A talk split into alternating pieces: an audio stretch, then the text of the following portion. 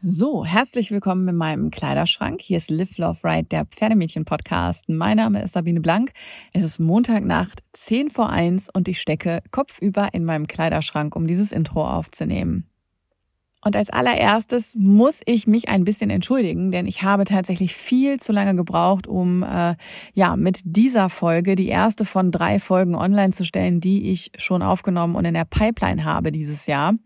Ich habe mich ja verabredet mit Julie von Bismarck, die ihr in dieser Folge hören werdet. Ich habe mich unterhalten mit Julia und Nicole Greb von CrossFit Horses und der Pferdereha Greb und mit Katharina Möller und Claudia Weingand von Osteo Dressage.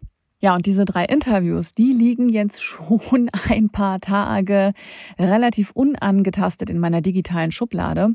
Und der Grund, warum ich aktuell einfach überhaupt nicht dazu komme, irgendwas anderes zu machen, ähm, außer zu arbeiten, ist Clubhouse. Ihr habt mit Sicherheit den Hype um diese iOS-App schon mitbekommen.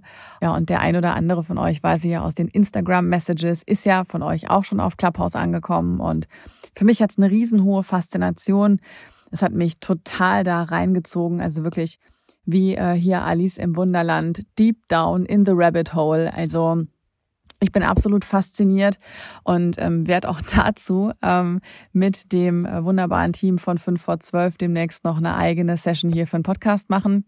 Aber mir war eben auch ganz wichtig, mich jetzt ein Stück weit zu disziplinieren und zu sagen, du hast drei Folgen in der Schublade und die müssen jetzt wirklich mal online, solange die noch frisch sind. Die erste dieser drei Folgen geht hiermit für euch online. Ein Interview mit Julie von Bismarck. Ich bin durch Social Media Postings auf sie und ihre Arbeit und ihre Bücher aufmerksam geworden. Ich habe mich irgendwann abends mit dem iPad ins Bett gesetzt und habe angefangen zu lesen. Und dann hat es mich wirklich magisch da reingezogen. Und ja, ich bin höchst fasziniert von ihr als Person, aber auch von ihrer Arbeit und von der Mission, auf der sie unterwegs ist ist meine klare Empfehlung für alle, die noch auf der Suche nach einem reiterlichen Vorbild sind. Und jetzt nehme ich euch mit, ohne Umwege, direkt in unser Interview. Ich habe leider nicht so richtig Bild. Äh. Oh, jetzt kann jetzt habe ich dich kurz gesehen. Also jetzt. Ha. Wow, hi. Boah, das sieht nach Sommer aus bei dir. Ja, ja, wir sind ja in Afrika, genau. Ja. ja. Von wie viel Grad reden wir Außentemperatur? Jetzt gerade hm, 27 ungefähr. Sorry. Ja, ist okay. Das passt schon. Also es ist tatsächlich der weitest entfernte Podcast bisher und auch der früheste. Ja, also ich habe mich noch nie zu dieser Uhrzeit verabredet, aber äh, ich bin sehr gespannt. Ja, nochmal sorry. Also wir sind ja ein bisschen weiter hier schon im Tag und kein Problem.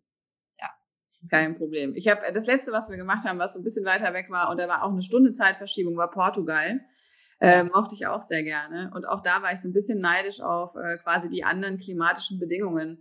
Weil also safe, wenn ich dir jetzt den Rechner so drehe, dass du hier aus dem Fenster gucken kannst, dann hast du doll Mitleid mit mir. Dann mache ich das jetzt mal lieber nicht. ja, aber es ist schön, dich äh, so entspannt und fröhlich zu sehen. Äh, Freue mich auch, dass es mit unserem Interview klappt. Vielleicht kurze äh, Info für die Podcasthörer von weg. Wir haben uns committed, dass wir uns in der ersten, äh, im ersten Zusammenkommen erstmal so auch so eine Stunde Zeit begrenzen äh, und dass wir uns aber vielleicht nochmal wiedersehen, wenn wir äh, das ein oder andere feststellen, worüber wir gerne noch sprechen möchten. Und es ist ehrlich gesagt in der Interviewvorbereitung mit dir besonders schwer gewesen, weil ich tatsächlich, also es gäbe so viel Blickwinkel, aus denen ich gerne mit dir auf verschiedene Themen schauen würde, dass es mir sehr schwer gefallen ist, im Grunde mir da so eine Auswahl zu machen und mich da zu fokussieren. Und ähm, vielleicht würde ich mal ganz tagesaktuell mit Zeitgeschehen anfangen und fragen, ob Clubhouse eigentlich auch schon bei dir in Afrika angekommen ist. Wer? Clubhouse. Clubhouse. Ja, es ist hier gerade der Riesenhype, äh, ist eine App. Ähm, und also die Bezeichnung ist quasi Drop-in Audio App. Das heißt, du kannst im Grunde, ähm, wenn du eine Einladung bekommst und ein Apple-Handy hast, kannst du das runterladen. Ich kann es dir mal gerade hier zeigen, wie das auf meinem Telefon aussieht. Oder? So, wahrscheinlich sieht man gar nichts. Doch, ja, und das ist dann so, am Ende siehst du halt, wer online ist und worüber die gerade reden. Und du hast quasi Zugang, wie als wäre das Radio zu unterschiedlichsten Themen, zu unterschiedlichsten Menschen. Und es ist so der Hype gerade hier. Also quasi meine Filterbubble rastet aus und alle Menschen stehen ganz früh auf, damit sie ins Clubhouse rein können und holen quasi Socializing alles nach, was sie durch Corona gerade sonst nicht haben können.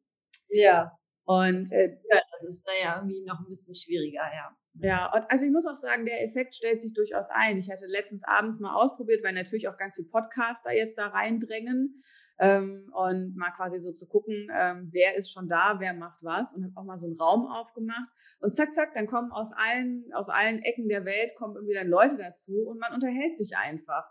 Das ist so wie wenn man halt sich an der Hotelbar trifft oder in der Kneipe und total interessant und es hat echt Spaß gemacht. Aber okay, dann habe ich jetzt. Wir sind hier noch äh, ganz oldschool und treffen uns wirklich mit Menschen, wenn wir mit denen reden müssen oder wollen. Ja, genau. Ja, dann ähm, würde ich doch vielleicht einfach mal mit unserem gemeinsamen Thema Pferdemädchen äh, loslegen. Ähm, seit wann würdest du sagen, bist du Pferdemädchen? Wenn ich deine Bio richtig verfolgt habe, ging das ja richtig früh los bei dir. Ja, ich bin das schon immer. Also ich habe das, ich habe sozusagen keinen Tag meines Lebens ohne das verbracht, weil wow. ich ja das Glück hatte, mit Pferden aufzuwachsen. Also die waren immer Teil unserer Familie und genauso wie Hunde und anderes Tier, aber die Pferde haben mir natürlich besonders viel äh, gezeigt und beigebracht, ja. Ja, Wahnsinn. Das ist natürlich der große Traum von vielen, ne, die so, ich sag mal, einmal in der Woche in die Reitschule gefahren werden. Die ist ja, die träumen ja genau davon. Ähm, jetzt ist so, zu der Zeit, als ich damals in die Reitschule gefahren wurde, wenn ich da an meine Zeit quasi denke, wie mein Pferdemädchensein geprägt wurde. Wir sind in so einen Reiterhof gekommen.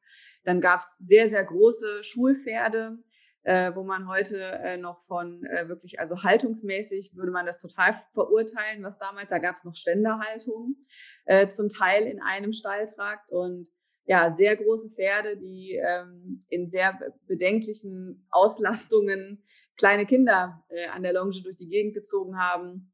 Und das war irgendwie ja, also was man uns beigebracht hat, war überhaupt nicht das, wovon ich glaube, was man Kindern beibringen sollte, wenn sie im Umgang mit Pferden unterwegs sind. Und das hat sich, wenn ich das so reflektiere, durch meine komplette Teenagerzeit auch nicht wesentlich verändert. Also es ging irgendwie immer ums Reiten, aber da waren immer schon gesattelte Pferde. Man ist quasi sofort aufgestiegen und dann wurde sofort geklopft und gehauen und dann später auch mal mit Sporen und Gerte hingelangt, damit das Pferd halt läuft. Und ähm, speziell als ich deine Bücher in die Hand bekommen habe, und das ist bei mir ja erst zu einem sehr späten Zeitpunkt passiert, erst vor ein paar Monaten bin ich auf dich und deine Arbeit aufmerksam geworden und ich habe die ersten, keine Ahnung, lass mich sagen, 20 Seiten gelesen und ich habe abends im Bett gelesen und ich war schier fassungslos, weil ich dachte, warum hat mir das vor 20 Jahren keiner gegeben? So, also nach dem Motto, was hätte, was, was hätte ein gutes Pferdemädchen aus einem werden können, wenn man einfach als Teenager Julie von Bismarck gelesen hätte. Weil natürlich hat man damals auch irgendwie um sich rumgeguckt, aber es gab kein Social Media, es gab einfach nur die Leute im eigenen Stall und die in Anführungszeichen haben es halt so gemacht. Und jetzt leben wir ja Gott sei Dank in einer Welt, in der es Menschen wie dich gibt, die sich auf den Weg machen und denen es auch nicht zu viel Arbeit ist und Mühe ist, immer wieder hinzugehen und zu sagen, so geht's nicht. Und diese Deutlichkeit, in der das bei dir ausgesprochen ist, die habe ich vorher selten wahrgenommen. Also ich möchte nicht sagen, dass es nicht gesagt wird, aber ich sag mal, da, wo ich mein Ohr draufgelegt habe, habe ich das nicht gehört. Und ich bin damit sehr, sehr happy, das quasi dich gefunden zu haben, deine Arbeit gefunden zu haben. Und vielleicht für alle, denen es so geht wie mir vor ein paar Monaten, gib uns doch mal so ein kurzes Intro, Onboarding ähm, was du machst und was der, so, ich sag mal, der Kernpunkt deiner Message ist, die du platzierst? Hm, naja, also erstmal schreibe ich Bücher und äh, Fachartikel und äh, versuche damit Aufmerksamkeit zu erzeugen und ein Umdenken anzuregen bei Reitern und Pferdebesitzern. Der Antrieb ist relativ klar, der liegt einfach darin, dass ich ähm, zum einen durch meine eigene Art mit Pferden umzugehen und zu reiten von verschiedenen Dingen sehr irritiert bis wirklich schockiert bin, was ich so sehe im Alltäglichen, was passiert beim Reiten und beim Umgang. Und zum anderen habe ich eben über 20 Jahre lang Pferde auf der ganzen Welt behandelt als Osteopathin und Akupunkteurin und äh, habe da Sachen gesehen, die einfach so entsetzlich waren, also die Folgen schlechten Reitens und schlechter Ausbildung von Reiter und Pferd. Ähm, dass ich gesagt habe, das geht so nicht. Ich kann nicht immer nur die Folgen dessen reparieren, was irgendein Reiterlein kaputt geritten hat oder ein, ein internationaler Turnierstar kaputt geritten hat, weil er zu faul oder zu undiszipliniert oder zu desinteressiert war, um sich wirklich auszubilden und sich tatsächlich dieses ja durchaus ja auch eine Menge Disziplin erfordernde ähm, diese Reitausbildung dann eben auch anzutun. Nicht? So und es geht einfach nicht, finde ich, dass Menschen Reiter sein wollen, aber nicht investieren möchten. Also außer Geld natürlich, aber Geld ist eben dann am Ende für das Pferd nicht das ausschlaggebende Kriterium. So, und deswegen habe ich mir dann irgendwann überlegt, wie erreiche ich mehr Menschen, wie kann ich, wie kann ich sozusagen die Ursache für die ganzen Blockaden und Erkrankungen und, und, und schrecklichen Zustände, die ich bei den Pferden dann repariere, wie kann ich die verhindern in the first place? Und wie kann ich dazu beitragen, dass das gar nicht passiert? Und dann habe ich mir gedacht, naja, äh, schreibe ich doch einfach mal darüber, weil ich einfach ja schon immer geschrieben habe und ähm, ich dachte, naja, ein Buch zu schreiben ist ja wahrscheinlich auch nicht so schlimm und nicht so viel Arbeit. Das war natürlich ein Irrtum. Aber ähm, ja, das war eigentlich der Anfang und das ist auch bis heute so. Also ich versuche jetzt zwar gerade einen Roman zu schreiben, aber auch da werden wieder Pferde drin vorkommen und auch wieder irgendwie spezielle Dinge, die man einfach als Reiter oder Pferdemensch wissen sollte. Weil ich glaube halt, also ich habe, in, in, während ich behandelt habe, richtig, richtig so oft, dass jetzt vielleicht nicht so unbedingt bei den Turnierreitern, bei den, also bei den international wirklich erfolgreichen Turnierreitern, aber so bei dem normalen, sag jetzt mal, Pferdemädchenreiter, wie du das vielleicht bezeichnen würdest, dass ich denen dann erklärt habe, warum das Pferd jetzt das und das hat und wieso es jetzt gerade leidet. Und dann sind die in Tränen ausgebrochen und haben gesagt, das kann doch alles nicht wahr sein. Warum hat mein Tierarzt mir das nicht gesagt? Warum hat mir der andere Osteopath das nicht gesagt? Ähm, warum sagt mein Reitlehrer nichts? Nicht? Also das ist ja leider bis heute so, dass es sogenannte Reitlehrer gibt, die ähm, solche Dinge sagen wie, ja, du schnür doch mal den Nasen erstmal richtig fest und gurte mal ordentlich stramm nach und so. Was natürlich eben vollkommen, vollkommener Unsinn ist, wenn man es pferdegerecht und pferdefreundlich betreiben möchte. Und deswegen, die meisten können ja einfach gar nichts dafür. Da habe ich gedacht, da muss man irgendwie gegensteuern. Vielleicht liest ja der ein oder andere heute noch und deswegen die Bücher. Ja. Ich muss ganz ehrlich sagen, für mich waren deine Bücher wirklich ein sogenannter Game Changer. Also ich kann sagen, dass insgesamt, seit ich mit dem Podcast angefangen habe, hat sich ähm, in meiner Welt meines Verstehens rund um das Pferd, was man tut und auch was man nicht tut, sehr viel verändert. Und da ist sehr viel in Gang gesetzt worden, wofür ich heute sehr dankbar bin. Das sorgt aber auch genau für den Effekt, den du so beschreibst im Hinblick auf, man muss halt auch echt öfter mal in Tränen ausbrechen, weil einem plötzlich klar wird, was man so einem Pferd einfach über Jahre auch angetan hat und immer eigentlich ja in der besten Absicht. Ne? Also du begeht, ja. niemand geht ja hin und sagt, mir ist das egal. Aber es wäre. Nee, das ist ja so besonders schlimm. Also da gibt's, natürlich gibt es ein paar äh, ich sage das jetzt mal ganz deutlich, Vollidioten, die einfach irgendwie das Gefühl haben, wir müssen mit Pferden Geld verdienen und die das billigend in Kauf nehmen, obwohl sie es besser wissen. Das gibt es auch. Aber das ist nicht das Gros der heutigen Reiter, sondern die, die große, die größte, weitaus größte Anzahl der heutigen Reiter sind ja eben Pferdemädchen, die aus Liebe zum Pferd reiten wollen und die ihre Pferde auch wirklich über alles ähm, schätzen und vergöttern und ihr letztes Hemd dafür geben würden. Aber es dann trotzdem falsch machen, weil es ihnen keiner richtig sagt. Genau. Ja, und so insgesamt, wenn man in die Ausbildungskonzepte schaut, also da, wo du, ich sage jetzt mal klassischerweise, egal ob als Kind oder als Erwachsener hinkommst, in die Reitschulen, egal ob kleine oder große, es wird ja selten das gelehrt, was wichtig wäre, um das zu vermeiden, was dann in der Folge passiert und wo dann überall auf der Welt Osteopathen, Physiotherapeuten, Tierärzte und so weiter rausfahren müssen, um einfach zu beheben, was wirklich ähm, ja schlimm ist. Und die, also dieser Systemwechsel, der dafür nötig ist, der ist ja wirklich schon ein, ich sag mal, fundamentaler Paradigmenwechsel, der passieren muss. Und der wird ja auch also einen sehr, sehr langen Atem in Anspruch nehmen. Aber es beginnt im Kleinen. Äh, und äh, wenn ich zum Beispiel schaue, ich mache jetzt gerade bei äh, Osteodressage, die auch sich sehr, sehr dem Thema Trainingstherapie und einfach nicht erst behandeln, wenn es zu spät ist, sondern im Grunde der Umgang mit Pferden, die schon in Anführungszeichen ein bisschen kaputt sind, die man dann aber besser halten und gesünder trainieren kann, äh, die sich dem auch widmen. Und ähm, da waren so viele Ansätze drin, wo ich wirklich wieder da saß und mir an die Stirn gehauen habe und gedacht habe, das hätte man tatsächlich aber auch alles schon mal irgendwann wissen können. Aber schaue ich zum Beispiel zurück, das aktuelle Pferd, ich habe seit 13 Jahren, es waren immer Therapeuten dran, es waren immer Tierärzte dran. Ich habe eigentlich fast immer mit Trainern zusammengearbeitet. Aber mir hat zum Beispiel auch noch nie einer einen schriftlichen Bericht gegeben. Und was die zum Beispiel dann auch sagen, im Grunde solltest du immer irgendwie von dem, der dein Pferd behandelt, auch einen Befund bekommen, den du dann mit deinem Trainer zum Beispiel teilen kannst, wo ihr gemeinsam hinschaut und dann könnt ihr sehen, was ist hier gerade attestiert, wie schauen wir uns das Pferd dazu an.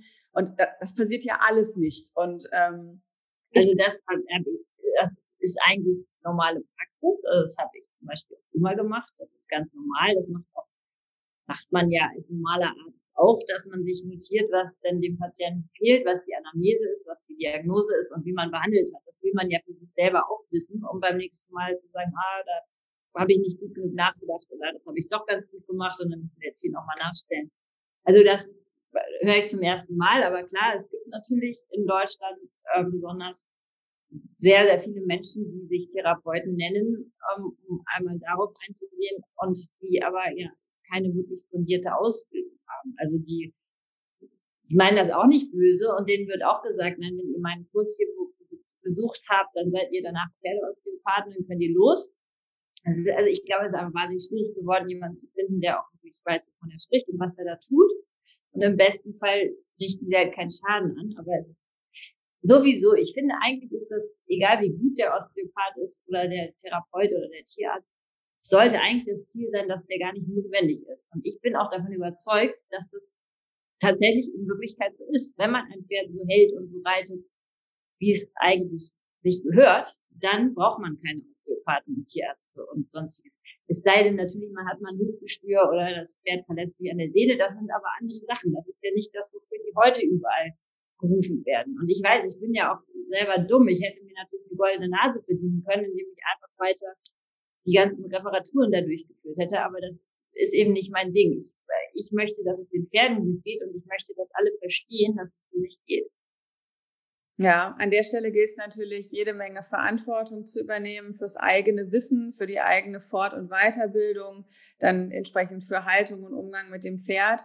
Was wir aber in der Realität sehen, ist ja gerade auch eher eine Verkürzung der Ausbildung, und zwar von Pferd und Reitern. Also irgendwie wird ja geguckt, dass man mit möglichst wenig Geld und Zeit dann irgendwie dahin kommt. Und alleine schon zu sagen, ja, Reiter, eigentlich muss man ja fairerweise sagen, es sollte auch ein Reitsportler sein, auch mit einer gewissen Betonung auf dem Sporteffekt äh, und nicht auf dem Reiten so. Und was man dann aber auch, auch auf Turnieren sieht, sind eigentlich alles oft keine Reitsportler. Sportler, sondern das sind Leute, die viel Geld haben und die für viel Geld halt viele Sachen kaufen und die jetzt nicht da rein investieren, dass ihre, ihr Gleichgewicht, ihre Losgelassenheit oder ihre eigenen Skills als Reiter weiterkommen, sondern ja, dann kauft man halt noch einen Hilfszügel und dann geht das Pferd noch mal drei Monate in Vollberitt und dann wird er schon springen. Ja, ja, genau. Das steht ja auch in wirklich jedem meiner Bücher. Also das da sind, glaube ich, ein paar Leser schon ein bisschen angenervt, dass ich das immer wiederhole, aber das ist halt so wahnsinnig wichtig.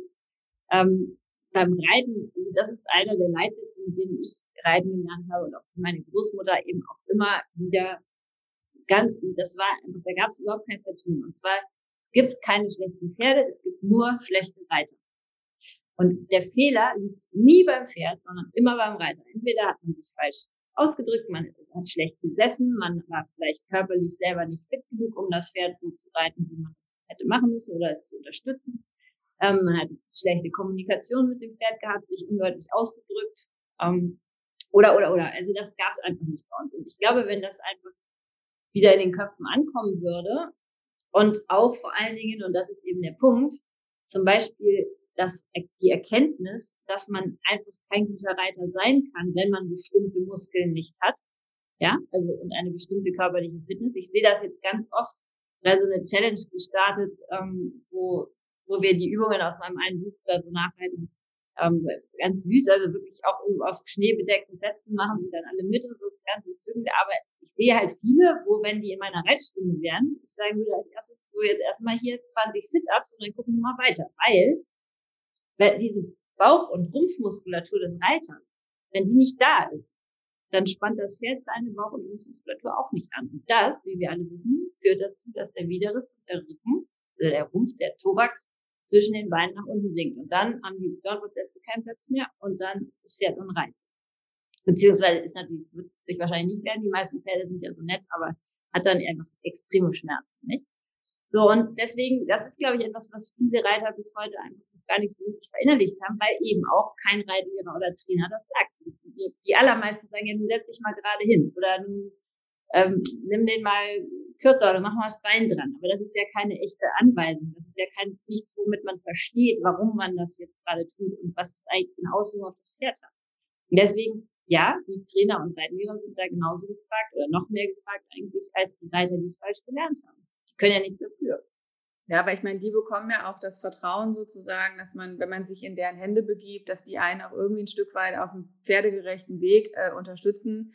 Weil, äh, ja, also ich sag mal so, die Korrektur, die man viel sieht in den Reithallen, passiert ja am Pferd und selten am Reiter. Ja, also wo hörst du mal, naja, vielleicht solltest du wirklich mal drei Runden um den Block laufen, bevor du dich aufs Pferd setzt und dich selber auch ein bisschen aufwärmen. Ich habe das in ein paar Folgen schon vorher gesagt. Der einzige Reitlehrer, den ich je kennengelernt habe, das war ganz, ganz früher, wo die Pferde noch in Ständern standen. Aber das war auch der einzige Reitlehrer, der uns alle vor der Reitstunde in die Sattelkammer gebeten hat und dann wurde dort Stretching gemacht.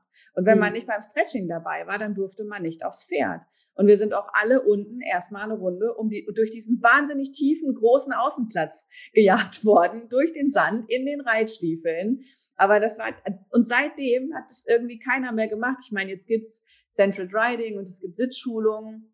Und ich habe auch hier diese Eckhard Meiners Sache auch, sind wir gerade alle auch am Ausprobieren. Und wenn ich zum Beispiel bei WeHorse reinschaue, dann gibt es auch einfach das Thema Reitersitz ist jetzt ja durchaus präsenter geworden. Also ich sag mal, in der Welt, wo man sich anschauen und informieren kann, erscheint es mir eine gewisse Präsenz zu bekommen. In den Reithallen, wo dann aber der Unterricht gegeben wird, da ist dann irgendwie wieder der Fokus total beim Pferd und dann ja, linke Hand noch ein bisschen mehr, rechtes Bein noch ein bisschen mehr. Genau. Aber das ähm, sind halt nur quasi leere Anweisungen, weil das ändert natürlich überhaupt nichts an der Situation, wenn der Reiter die grundsätzliche für Reiten notwendige Fitness nicht hat. Weil dann, klar, ich meine, dann ist der irgendwann hochrot im Gesicht und gibt sich Mühe, aber ähm, der, der eigentliche Kern der Sache ist eben dann immer noch nicht erklärt und auch nicht verstanden. Und das ist ein bisschen schade. Ich meine, ich weiß es gar nicht, ehrlich gesagt. Ich kann es überhaupt nicht beurteilen. Es kann sehr gut sein, dass es auch Reitlehrer darauf sehr viel Wert legen und achten. Ähm, aber ja, also in meiner Erfahrung ist es äh, tatsächlich, muss ich sagen, ich reite ja auch bei Trainern natürlich, ja, muss man ja das, sich immer mal korrigieren lassen und so. Ähm, da sind aber auch eigentlich keine dabei, die sagen, jetzt spann mal den Bauch mehr an oder denk mal an deine, deine Core Muscles oder sowas. Also das muss ich auch sagen. Das ist die erwarten einfach von mir, dass ich das von alleine mache und das, das kann. Und äh, klar habe ich da natürlich irgendwie durch meine Erfahrungen einfach ein bisschen Vorteil, dass ich weiß, wenn ich ein Pferd zum Beispiel L nach vorne abwärts reiten möchte, also mit einem mit den Nüstern nach vorne wirklich, weil das kriegt ja heute auch keiner mehr hin, äh, mit einem relativ geraden heißen Nüstern vorderster Punkt, dann muss ich meine Rumpfmuskulatur, mein Bauch wirklich anspannen, weil sonst kommt mir der Rücken nicht hoch fährt. Wenn der Rücken nicht hochkommt, dann kann er seinen Hals nicht locker fallen. So. Und deswegen, also nicht in dieser, in dieser nicht in dieser Richtung, in der wir es eigentlich haben wollen. Man sieht das ja viel, dass Menschen denken, sie reiten vorwärts abwärts. In Wirklichkeit sind aber die Ohren oder die Stirn vorne und nicht die Nüstern. Und dann ist es eben nur negativ, weil das Pferd nur auf der Vorhand herumläuft und überhaupt nicht diesen, diesen eigentlich positiven Effekt hat. Das heißt, es hängt auch alles zusammen. Man kann eben nicht erwarten, dass ein Pferd keine Ahnung, versammelt galoppiert oder eben vorwärts, abwärts vernünftig läuft und dabei den Bauch und den Rücken angibt, wenn man selber es nicht tut. Hm. Viele Themen, die du auch in deinen Büchern ansprichst, ähm, eignen sich ja auch sehr gut für Bewegtbild. Ja, also, dass man sagen kann, also hier siehst du, wie es aussehen soll, hier siehst du, wie es nicht aussehen soll. Ähm, das ist nochmal so eine Ebene, wo ich mir vorstellen könnte, dass man das Wissen, um das es da geht, auch sehr gut vermitteln kann. Ist es geplant, dass du auch vielleicht in die Richtung Webinare oder Videoseminare etwas machen willst?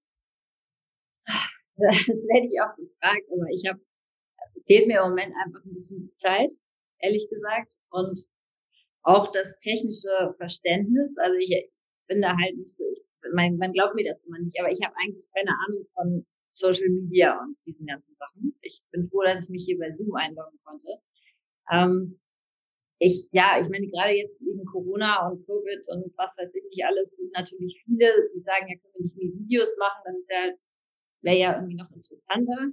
Ich glaube, die äh, Jessica Bredo Wendel und ihr Bruder machen das.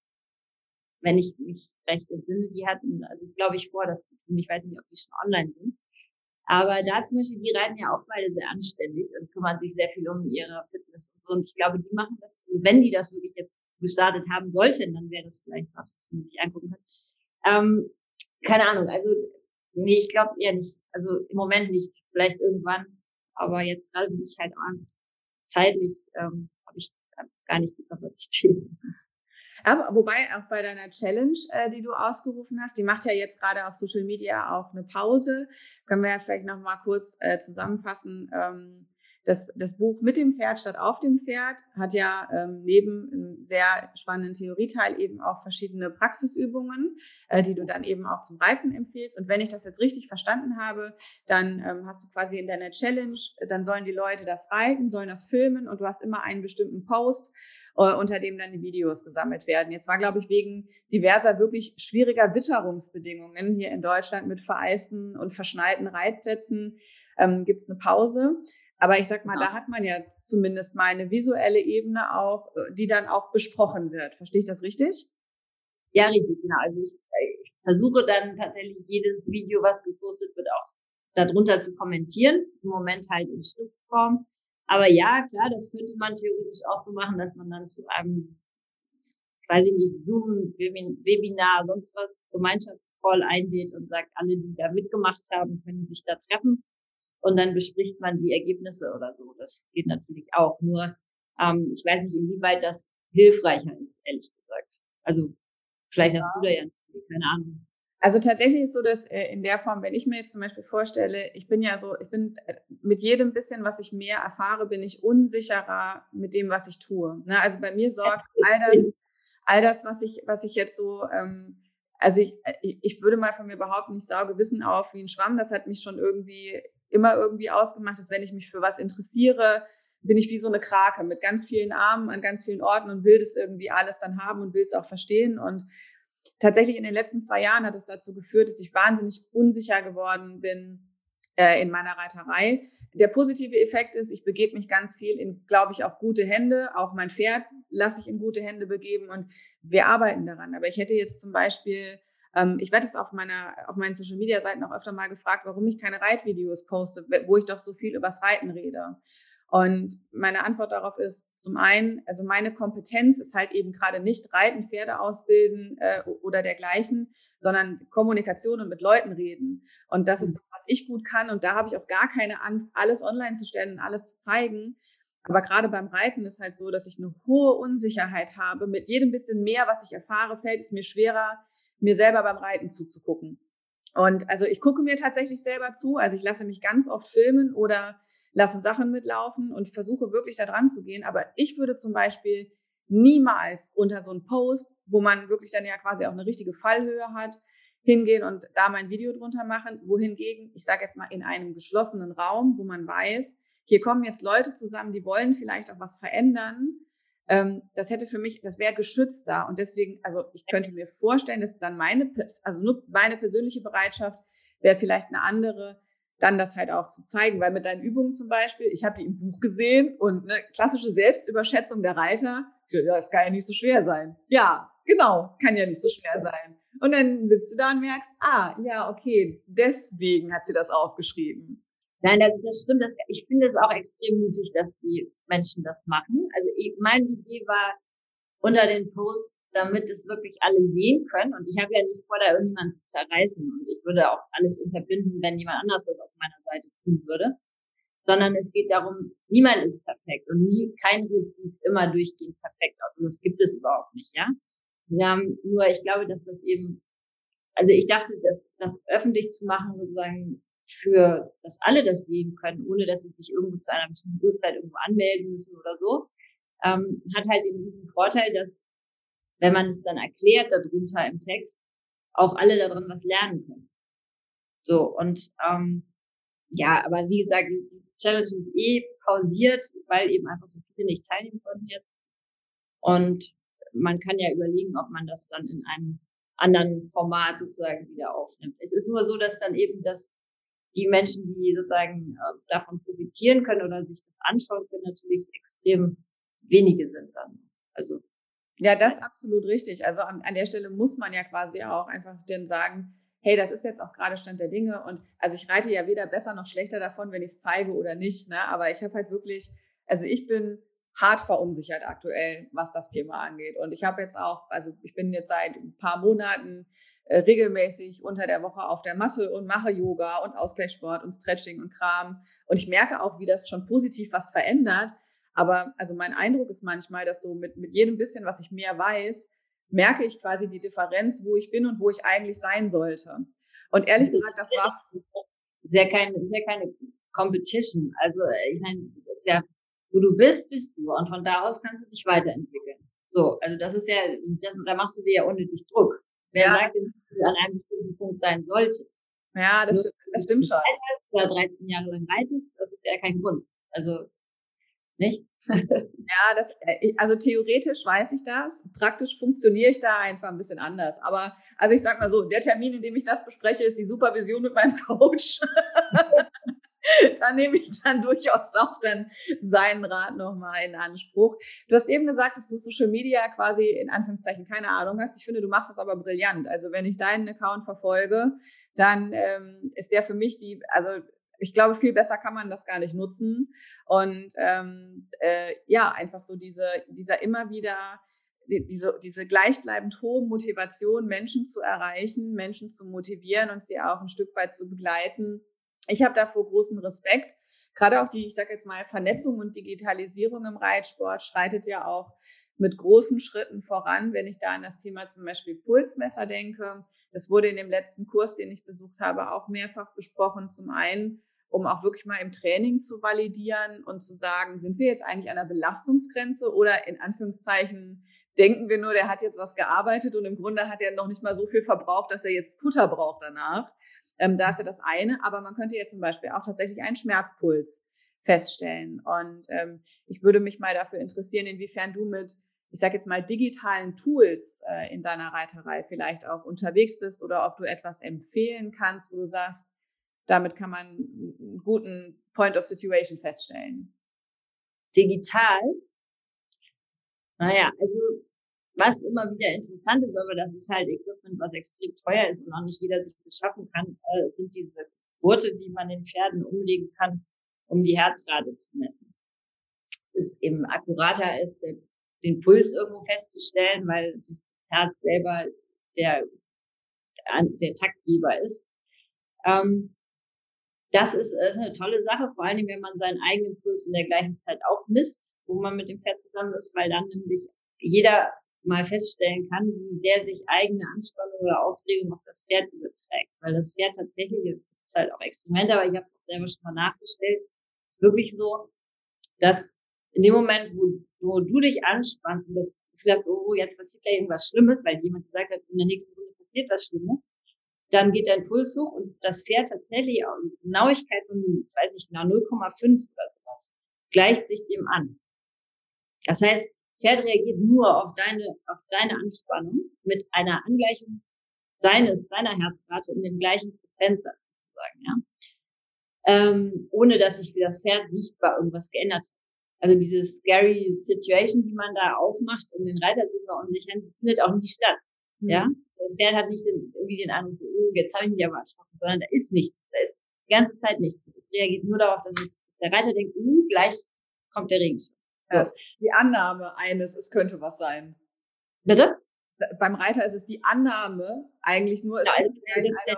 Gibt so, man, man lässt die führen oder reiten, üben einen Reitbahn herum, stellt eine Person mit einem zugeklappten Regenschirm an den Rand und dann reiten die ein paar Mal vorbei, alles ist cool, alles ist ruhig, die, kein, weder Reiter noch Pferde haben irgendwie Stress. Dann sagt man übrigens, also zu den Reitern, äh, nächste Runde, wenn ihr da auf den zukommt, dann macht er den Schirm auf. Und jeder Reiter weiß, äh, das ist nicht gut. Da wird mein Pferd auf jeden Fall einsetzen. Ja. So, der Schirm wird nicht ein einziges Mal aufgemacht. Aber alleine, dass der Reiter die nächste Runde so reitet, reicht, um das Pferd in einen elevated uh, Heart Rate zu versetzen. Ja. Ja, Wahnsinn. Ja, ja. das auf jeden Fall, glaube ich, bei der Pulsmessung äh, kann man viel ähm, sichtbar machen. Ähm, jetzt gibt es auch ganz viele Apps rund ums Pferd, äh, wo man seine, ähm, seine Trainings festhalten kann, wo man auch Gesundheitstagebuch oder Sporttagebuch führen kann. Benutzt du davon irgendwas? Nein, also äh, sorry, aber bin ich da total der falsche Ansprechpartner. Ich habe nicht mal einen von diesen lustigen Devices, die sie jetzt gebaut haben, um die Nasenriemen-Sache festzustellen, also die korrekte Verschnallung, ähm, sondern ich nutze da immer noch ganz oldschool meine drei Finger. Ich nehme mal drei, weil das waren ja früher Soldaten, Männerfinger, die zwei, die man eigentlich übereinander tun sollte. Und ich denke, da haben wir Frauen dann vielleicht noch ein bisschen Luft, je nachdem. Bei Kindern sowieso. Also ich, ich mache das echt noch alles sehr, sehr oldschool und ähm, ja, also ehrlich gesagt kann ich da digital wirklich überhaupt nichts beitragen. das ist ja ich, ich wollte noch mal sagen, im Zug für den Namen, das ist zum Beispiel eine Sache, die im Zuge meiner Arbeit entstanden ist, was mich auch wirklich, was mich auch echt noch mal so ein bisschen bestärkt hat. Ähm, als ich anfing damit und bevor meine Bücher erschienen waren, war das immer noch ein Thema, dass die, die FN und die FI und so weiter, die haben sich einfach nicht drum geschert, dass die Nasen überall falsch geschnallt werden und viel zu eng.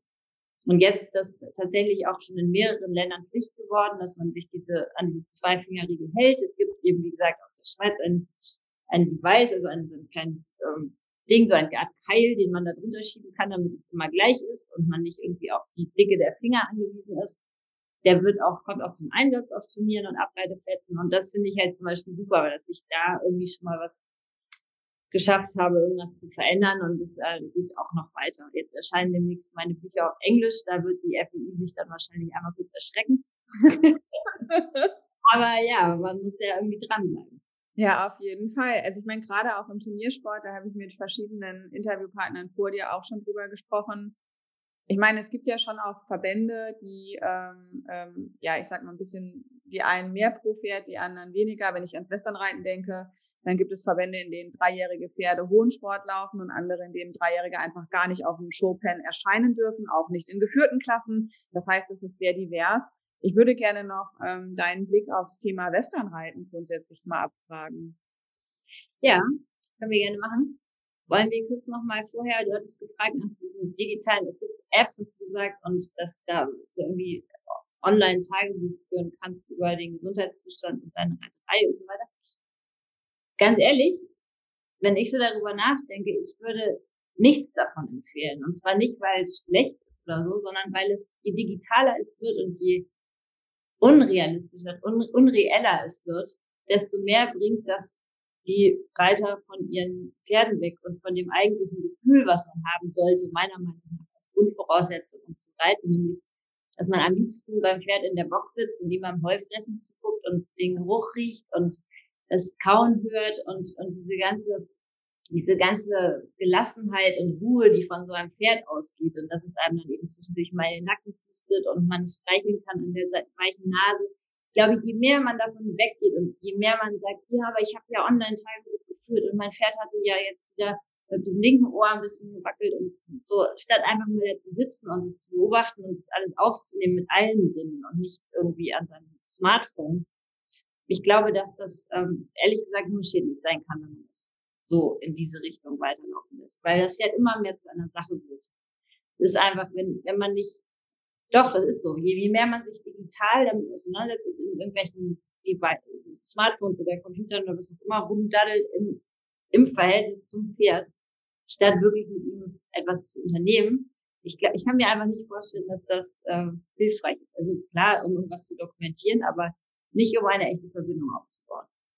Ja, also, also ich glaube tatsächlich, es kommt auf das Ziel vielleicht drauf an. Ja, ähm, also ich würde dir in der Form zustimmen, dass viel zu viele Menschen, während sie bei ihren Pferden sind, das Smartphone in der Hand haben. Es fängt beim Warmreiten an, ja, wenn du in die, in die Halle guckst, dann haben sie hinten drei Abspritzdecken mit 87 Glitzersteinchen drauf und äh, haben halt aber, anstatt dass sie irgendwie sich aufs Schrittreiten konzentrieren, halt gucken sie die ganze Zeit auf Instagram und machen Insta-Stories, weil man das halt so macht. Oder auch keine Ahnung, ne, beim Fertigmachen, beim Putzen, leg das Handy mal weg, setz dich mal zu dem Pferd in die Box, würde ich jederzeit zustimmen. Ich glaube aber, was digitale Tools durchaus leisten können, ist, dass sie Dinge sichtbar machen, die sonst nur ein Verdacht wären. Also was ich zum Beispiel mache, alle zwei Wochen fotografiere ich mein Pferd an der gleichen Stelle und dann kann ich mir irgendwann so eine Reihe anschauen, um zum Beispiel einfach Veränderungen, die ansonsten immer nur gefühlt Tageszustand sind, wirklich sehen zu können oder auch ich schreibe mir auf, wann haben wir mit Sattel, ohne Sattel, mit Stangen, ohne Stangen, damit ich irgendwann mal so ein Verhältnis habe, weil sonst, wenn dich einer fragt, ja, arbeitest du mit, mit Trabstangen? Ja, habe ich schon mal gemacht. In den letzten drei Monaten vielleicht zweimal, vielleicht waren es zehnmal, aber es kann total wesentlich sein. Und ich bin ein ganz großer Fan von Analysen. Und ähm, an der Stelle. Dann habe ich deinen, deinen Ansatz falsch verstanden, weil also natürlich, um Dinge zu analysieren, wie ich schon sagte, um Fakten aufzuschreiben und so weiter, das, das ist super sinnvoll. Also das kann man auf Papier machen oder natürlich wunderbar digital. Ähm, das ist ein ganz anderer Schnack. Ich dachte, es ging jetzt darum, dass du dann irgendwie in deine App schreibst, äh, heute die neue Eskadron-Kollektion ausprobiert. Sieht super aus an. Nee, dafür haben wir auch schon Instagram. Da reicht Instagram. Keine Ahnung, ich gebe es jetzt. Also, was wolltest du zum Westernreiten wissen? Na, einfach so grundsätzlich dein, äh, dein Blick darauf. So, weil ich weiß ja, du bist nicht im Westernsattel zu Hause. Und es ist immer spannend, äh, so von außen zu sehen, ähm, was deine Gedanken dazu sind. Also erstens stimmt das nicht. Ich bin schon durchaus auch im Westernsattel geritten. Ähm, unter anderem hier in Afrika, weil wir, weil ich als klein war, also als ich Jugendliche war, habe ich ja auch schon lange hier gelebt und dann äh, eben Rinder getrieben auf Farmen. Da haben wir immer versucht, mit Westernsattel unterwegs zu sein, weil es einfach viel, viel bequemer ist. Ähm, und zweitens, der Sport, Westernreiten ist genauso gut oder schlecht wie englisches Reiten, je nachdem, wie es ausgeführt wird. Also ich würde nicht hingehen und sagen, das ist alles grundsätzlich schlimm, weil es ja immer darauf ankommt, wer sitzt da drauf. Also klar, ich meine, diese, diese komischen Sporen, die sich da anschneiden und diese Hardcore-Kandaren, die benutzen und so, das ist alles nicht meins. Aber wenn du mal hinguckst, jemand, der das wirklich kann, der fasst die Kandare eben nicht an und der hat nicht ein einziges Mal Kontakt mit den Sporen. Das ist alles nur Zierde. Ob das sein muss, meine Güte, aber das ist halt deren Ding und solange sie den Pferden damit nicht irgendwie in der Seite rumhängen oder im Maul reißen, ist das Wurst. Da können die sich auch einen Federhut aufsetzen. Ähm, ich glaube, im Westernreiten gibt es genauso wie in englischer Reiterei, Dressur, Springen speziell, ähm, ganz viele schwarze Schafe, also auch vielleicht ganz viele, die auch einfach falsch gelernt haben. Und dann sind die Auswirkungen dafür, das Pferd genauso schlimm wie in jeder anderen Art der Reiterei. Ja. Ja, wenn wir grundsätzlich von Vorbildern sprechen oder ich sag mal Leuten, denen wir folgen, heute ist es ja Followership, ja, also ganz viele Leute folgen dir, aber wem folgst du? Ich, wie gesagt, ich treibe mich auf Social Media nicht rum. Also ich poste da meine Sachen und dann gucke ich, dass da keiner irgendeinen Schimpfpuder damit treibt oder versucht da irgendwelche Diskussionen auch zu machen, die da nichts zu suchen haben. Also ich moderiere sozusagen ein bisschen, aber das, das war's auch schon. Also ich verbringe meine Zeit nicht damit und tatsächlich gar nicht damit, auf Facebook zu schauen, was andere Leute gepostet haben oder was auf Instagram oder sonst wo los ist. Das ist, ich habe jetzt, ich folge auf Instagram folge ich Joe Biden und Barack Obama und Amy Schumer, weil es einfach äh, drei Leute sind, die ich mag.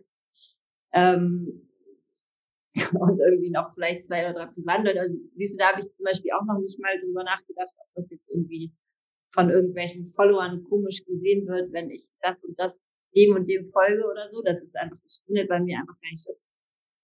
Ähm, Ingrid Klimke folge ich noch auf Instagram, weil auch das eine ähm, Person ist, die ich sehr mag. Und ja, aber wie gesagt, das ist keine Wertung oder so. Also das heißt auch nicht, dass jetzt irgendwie andere Reiter, die ich mag und die ich gerne mag und die ich vielleicht auch sogar kenne und mit denen ich irgendwie gutes Verhältnis habe, dass ich denen nicht folge, heißt nicht, dass ich die irgendwie weniger wertschätze oder so. Und das kann man bei mir nicht ableiten, ich weiß, es mag untypisch sein heute, aber es ist leider so. Ja, wie oft bekommst du Anfragen, ob man jetzt quasi Online-Training auch mit dir machen kann? Ach, das wäre cool zum Beispiel. Es geht bloß, glaube ich, einfach nicht technisch. Also ähm, ich habe das sogar auch angeboten. Ich hatte es angeboten als eine mögliche für die Gewinner von dieser Challenge. Hier gibt ja jede Woche einen, der da gewinnt. Und ich fand das eigentlich eine gute Idee, dass man sagt, so komm, dann machen wir Online-Training, dann kann ich sozusagen live dir ins Ohr sprechen, was ich jetzt wie wo machen würde. Aber es ist technisch einfach super schwierig umzusetzen, weil du bräuchtest jemanden, der den Reiter filmt, einen zweiten, der über Zoom mit mir verbunden ist oder über FaceTime oder was auch immer. Und der Reiter selber müsste natürlich noch ein Telefon, ein weiteres Telefon haben und die Knöpfe im Ohr. So, also es ist äh, alles nicht so. Ja. Da hast du da irgendwelche technischen. Also Gadgets? tatsächlich, äh, ich glaube ja immer, dass der, ähm, dass der Live-Unterricht äh, nur ein Teil ist, der eigentlich die, die, die Weiterentwicklung später ausmacht. Ähm, bei mir ist so, ähm, im Unterricht ist sogar mein Input-Sektor irgendwann relativ schnell voll. Und was aber oft für mich ähm, nachhaltig ist, ist das danach noch ein paar Mal anzugucken und das dann auch gemeinsam anzugucken und zu besprechen. Und das ist auch, was es hat Arien Aguilar auch im Interview erzählt. Also dort ist quasi die Online-Coaching-Form heißt, du bereitest einfach verschiedene Videosequenzen vor. Es ist eine gewisse Länge vorgegeben. Also es darf jetzt nicht eine epische drei Stunden Session der letzten acht Monate sein. Aber ich sag mal, du hast einen bestimmten Anteil Minuten, wo du Dinge zeigen kannst. Ob das jetzt longiert, geritten, wie auch immer ist, weiß ich nicht. Ähm, aber dann wird es gemeinsam angeschaut und wird gemeinsam besprochen. Und das mhm. ist vielleicht nochmal ein Ansatz, den man da auch machen kann. Ähm, und, ja, das finde ich Trainingsberatung, genau. Ja, also das heißt, eine Trainingsberatung, das heißt, du kannst ein Video von deinem Training ein, an, einschicken an mich und dann gibt's einen Zoom- oder FaceTime-Call und dann sage ich dir was zu dem Video, während ich es mir angucke. Genau. Das, ähm, ja, das gibt es schon. Da, ja. Aber ja, da gibt es ehrlich gesagt gar nicht so viele Anfragen. Nee. Also es gibt immer noch irgendwie mehr Anfragen ähm, nach Behandlungen, komischerweise, obwohl ich das ja wirklich nur noch selten mache. Ja. ja zeitlich gar nicht zu machen ist. Ähm, ja, aber ansonsten, nee, eigentlich wenig. Vielleicht haben die auch alle ein bisschen Angst vor mir, weil ich immer so streng rüberkomme in meinen Artikeln und meinen äh, Büchern. Dabei bin ich eigentlich ganz nett. Ja, absolut. Also tatsächlich, ich hätte auch Angst, dass du mich beim Reiten siehst. Ich hätte auch Angst, quasi dir mein Pferd zu zeigen, vor lauter schlechtem Gewissen schon. Aber auf der anderen Seite glaube ich halt, dass wenn man sich drauf einlässt und dann mit Leuten halt auch arbeitet, die halt eben gerade kein Blatt vor den Mund nehmen, sondern die die Dinge wirklich beim Namen nennen, dass das das halt ist, was einen auch am weitesten bringt. Da, da muss ich allerdings auch einmal vielleicht zu meiner Ehrenrettung sagen, dass ich im Reitunterricht, wenn ich anderen Leuten Unterricht gebe, wirklich, wirklich nett bin. Also ich, mein Reitunterricht ist durchweg positiv. Ich kritisiere nicht. Ich gebe nur Hinweise, wie man es besser machen kann und Tipps und sage dem Reiter, ähm, du pass mal auf, jetzt auch wenn es dir gerade schwerfällt, lass jetzt mal kurz den Zügel ein, du wirst sehen, es klappt und dann strahlen die Reiter und finden es einfach herrlich. Also ich habe noch nie erlebt, dass ein Reiter unglücklich aus meinem Unterricht gegangen ist. Und das ist mir auch sehr wichtig, weil ich möchte ja am Ende, dass das Pferd glücklich ist. Also der Reiter natürlich auch. Aber das Pferd wird halt auch nur glücklich sein, wenn der Reiter glücklich ist und merkt, dass diese Erfahrung funktioniert und dass das zu Hause alleine nachweisen kann. Ja. So. Deswegen, also kein Grund, ähm, vor mir Angst zu haben. Ich bin wirklich ganz lieb. Das glaube ich. Wenn wir jetzt äh, annehmen, du bist wieder in Deutschland, wie ist das dann bei dir und Reitunterricht? Äh, machst du Kurse oder bist du in einer bestimmten Region unterwegs? Wenn man das jetzt hört und sagt, ich würde schon gern, wenn die, äh, wenn die, wenn die so positiv ist, will ich schon gern mal mit der reiten. Wie geht das dann? Das ist eine gute Frage. Also das ist am Ende am einfachsten, wenn du dann ein Seminar bei dir auf Hof organisierst, also einen Lehrgang. Meistens, wenn wir das machen, ist es meistens so, dass viele entscheiden sich dafür, das in zwei Tagen hintereinander zu machen, weil man dann das vom ersten Tag noch mal wiederholen kann am zweiten Tag. Und ich versuche immer, das dann so zu machen, dass alle Teilnehmer auch dann da Platz haben, um dann bei jedem Ritt zuzugucken, weil ich finde, man kann auch unheimlich viel lernen, wenn man hört, was zum anderen gesagt wird und wie der dann darauf reagiert und zuschauen einfach. Ähm, und wie gesagt, es geht nicht um Kritik, sondern es geht darum, es einfach aufzuzeigen, also Möglichkeiten aufzuzeigen, auch in schwierigen Situationen anders damit umzugehen und so. Und ähm, ja, also das ist eine, das ist die einfachste Variante, sage ich mal, weil ähm, da, da kann man einfach einen festen Termin machen und dann kann man Teilnehmerzahl haben und die ist natürlich irgendwo begrenzt, weil man eben, die sollen ja auch alle Zeit haben zum Reiten. Mir ist es auch immer wichtig, dass Fragen gestellt werden können. Also ganz viele ich bin ja auch viel als Dozentin unterwegs und gibt viele also Vorträge und so. Und ich, ich bin die Einzige, glaube ich, die immer darauf besteht, dass eine halbe Stunde mindestens Frage- und Antwortzeit eingeplant wird. Die meisten haben wohl Angst davor. Also so Dozenten und, und, und also so wird mir das immer gesagt, dass es eine ungewöhnliche Anfrage sei, weil ganz viele eben nicht ähm, möchten, dass man so unvorhergesehene Fragen bekommt oder so. Aber ich finde, das macht es auch gerade erst spannend. Total. Also ich muss auch sagen, ich habe selber aus meinem beruflichen Kontext auch schon mehrere Situationen gehabt, wo ich entweder Panel-Diskussionen oder auch Keynotes halten durfte. Und ehrlich gesagt war meine größte Angst, dass der Moment kommt, wo Fragen gestellt werden dürfen und es kommt keine Frage. Das, das war eigentlich immer, also ich hatte nie Angst vor den Fragen, weil ich wusste schon, da komme ich irgendwie, im Zweifel komme ich drum rum. Ja, also da habe ich das ausreichende Selbstvertrauen, aber quasi dann da zu sitzen und die, die Runde zu öffnen für Fragen und dann kommt nichts, also das, da hätte ich schon die meiste Angst vor, muss ich sagen. Ja, das passiert natürlich ab und zu mal, aber das ist dann auch meistens nur, weil eben sich keiner traut, die erste Frage zu stellen und ach, ich, ich bin ja, also ich glaube, dass bei mir einfach viele Menschen irgendwie das Gefühl haben, oh Gott, sie ist irgendwie High VIP und, und, und adlig und irgendwie, keine Ahnung. Und dann ein bisschen am Namen liegen vielleicht auch. Bitte? Ach, könnte ein bisschen am Namen liegen vielleicht auch. Ja, klar, aber ähm, ja, das und natürlich, dass ich auch einfach, klar, ich meine, ich nehme ja den Kopf aus der Deckung, ich stehe ja auch in der Öffentlichkeit, das ist ja auch, das ist ja alles richtig, nur es ist eben kein Grund, Angst zu haben oder, oder unsicher zu sein. Ich ich kann es zwar ein Stück weit nachvollziehen, aber ich kann an dieser Stelle nochmal sagen, also bei mir gerne immer Fragen stellen, alles, was man möchte. Ja, also ich hätte äh, nach heute auf jeden Fall große Lust, ein Seminar von und mit dir äh, zu erleben und glaube, dass man da tatsächlich richtig viel lernen könnte. Ist auch so, also ich meine, du bist die einzige Person, ich habe schon Leute bei uns in der Sattelkammer stehen sehen, weißt du, mit dem Buch umgeschlagen und mit dem Stift in der Hand und du hast gesehen, da waren so ganz viel Zettelchen reingeklebt, so nach dem Motto, an diese Stelle nochmal rangehen. Ich kenne niemanden sonst, der das geschafft hätte. Ja, das ist doch toll. Danke, dass du mir das erzählt hast. Das, äh, da schreibe ich doch gleich viel lieber das nächste Buch. Ja, was hast du denn so büchermäßig noch geplant? Du hast eben gesagt, du hast einen Roman in der Pipeline. Ja, ich wünschte, der wäre schon in der Pipeline. Ich bin dabei, ihn zu schreiben. Ähm, das Thema ist jetzt nicht vornehmlich Pferde, das geht eigentlich mehr darum, dass, ähm, dass es nie zu spät ist, sein Leben zu ändern, dass man jederzeit neu anfangen kann und dass die eigene Lebensgeschichte einem später sozusagen seine Legacy auch retten kann. Also es ist ein bisschen kompliziert, aber es beginnt in England und, und geht dann nach Afrika, wie man sich denken kann. Und ähm, es kommen eben auch viele Pferde vor und so weiter. Wir werden sehen. Es bleibt spannend. Ähm, und dann habe ich aber auch noch geplant, einen zweiten Teil von Mit dem Pferd statt auf dem Pferd zu schreiben, weil das ja nicht alle Übungen sind, sondern das sind eben nur eine, ist eine Auswahl. Ähm, und ich habe natürlich noch mehrere, die ich da irgendwie weitergeben könnte und von denen ich auch glaube, dass sie für jeden eben nachweisbar sind. Ja. Ja, dann freuen wir uns auf deinen Roman und auf Mit dem Pferd statt auf dem Pferd Teil 2. Ähm, ja, Zusammenhänge im Pferd gibt's auch noch Teil 1 und 2. Und damit hätten wir aber die drei Bücher, die ich jetzt von dir kenne, erledigt. Du hast aber auch schon mal äh, noch einen Roman geschrieben, wenn ich das richtig gesehen habe, in meinem Bookstore, oder?